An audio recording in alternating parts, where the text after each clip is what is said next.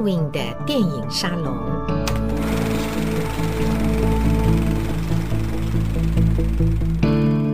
欢迎大家光临 Edwin 的电影沙龙。今天在沙龙里，Edwin 要跟大家分享看电影的冷知识。这篇呢是呃哇六七年之前，Edwin 在呃网络上面的一个小专栏发表的一篇小文章，和呃 Edwin 的另外那一篇呃银幕还是荧幕这两篇呢，当时还有还算是有一点点这个呃蛮高的传阅的这个点阅率的，那呃事隔好多好多年，这一次呢在做 Podcast。哎，想到这个题目，重新来跟大家分享一下。当前国内各大小影展呢，真的是多如过江之鲫。很多朋友呢，把严肃观影还有严肃书写电影呢，奉为一个终身的职志啊。它呃是每个星期，甚至是每一天都必须要做的，比嗜好更加严肃、更加认真的一件事情。那这些影友朋友们呢，畅快地享受国际影坛最新最流行的影片产出、影人话题。与此同时呢，还有像 Edwin 这种特别爱看老片、老电影、老经典的，也穿梭在这期间。每次都会听到一句话说：“哎，这部不用急着看，以后会上院线。”类似这样子的秘诀分享。听到这句话呢，自己都不禁莞尔。原来在我们这个早就呃院线的定义早就和当年院线这个词已经不一样的年代，院线这两个字却已经悄悄借转为商业电影的代称，继续存活在新生代观众的心上口中。来谈谈院线，而且院线。这个话题还得从六十年前的电影院分级开始谈起。在一九五六年，记得是一九五六年的六月份，那个时候台北市政府的相关单位呢，结合戏院业者一同商议，把北市的电影院分成了甲、乙、丙三个等级。那当然是做了一番的呃比较严谨的这个调查、审视还有评分。分级的最主要原因是针对不同级次的电影院制定公定的票价，以便政府税收。那个时候，甲级戏院呢，大部分都是超过千座的大戏院，而且多半都是放映首轮的西片，还有日片。总而言之，就是外语电影的戏院。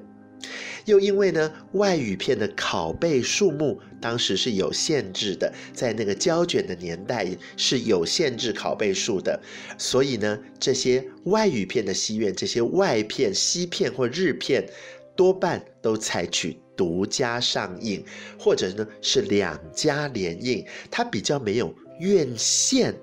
的这个说法，有院而比较没有线。真正我们可以看到以点而连结成线的呢，还是这个拷贝数目比较没有限制的国语片和台语片。虽然当时这个拷贝数目，这个拷贝电影拷贝还是要花钱的。不过呢，呃，有的时候为了要冲一个门面呐、啊，冲一个声势啊，还是会去运作什么呃五院联映啊、六院联映这样子的一个声势。那呃，这些国台语片的影片拷贝数目，哎，它可以多院联映，因此呢，院就连缀成了县，就叫做院线。原本好好的。国台语片院线还有西片几乎是独家上映，那可能是两家联映这样子的一个局面呢。在一九六三年，民国五十二年的梁山伯与祝英台一鸣惊人之后，全部重新洗牌。原来梁祝呢，当年异军突起，他保留了一家乙级戏院，另外两家呢，全部拿到了。甲级的比较多时间是上映外语电影、西片或者是日片的大戏院，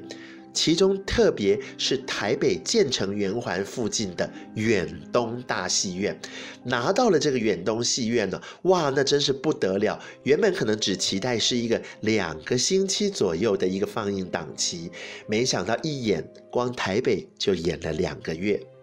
梁祝之后呢，整个所谓的戏院院线这件事情全部重新洗牌，组成了另外一个新的格局。那慢慢的，在这个新的格局逐年演变之下，我们越来越少听到。呃，再去讨论甲乙丙级戏院这件事情，毕竟公共卫生已经逐年改善了。那呃，到了一九六零七零年代的时候呢，也有越来越多的国片院线。本来一个国片院线从原本的三家进展到五家，后来可能到了七家。到了一九八零年代初期呢，一个国片院线可能哇，整条拉出来将近有十多家。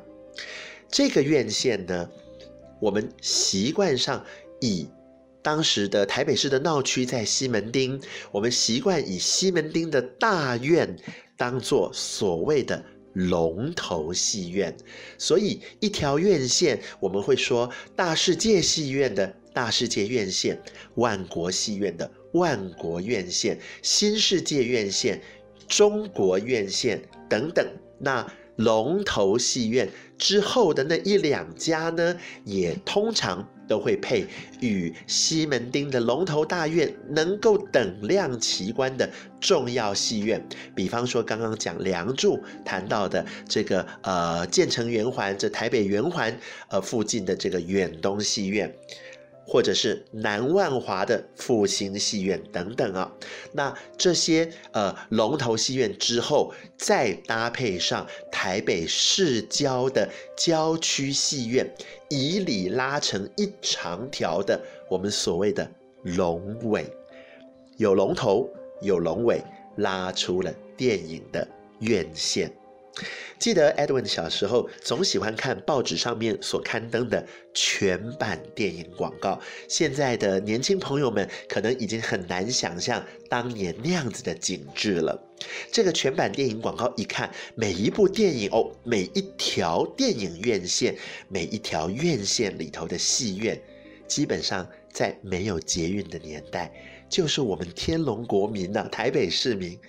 尤其是小朋友认识。天龙国版图概况的最佳入门捷径。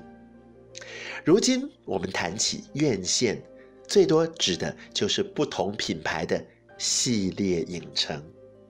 沿用这个院线的称呼，基本上是一个语言的变化转身，将之借指为非影展活动的商业应验。今天 Edwin 的电影沙龙。跟朋友们聊到这里，我们下次再会。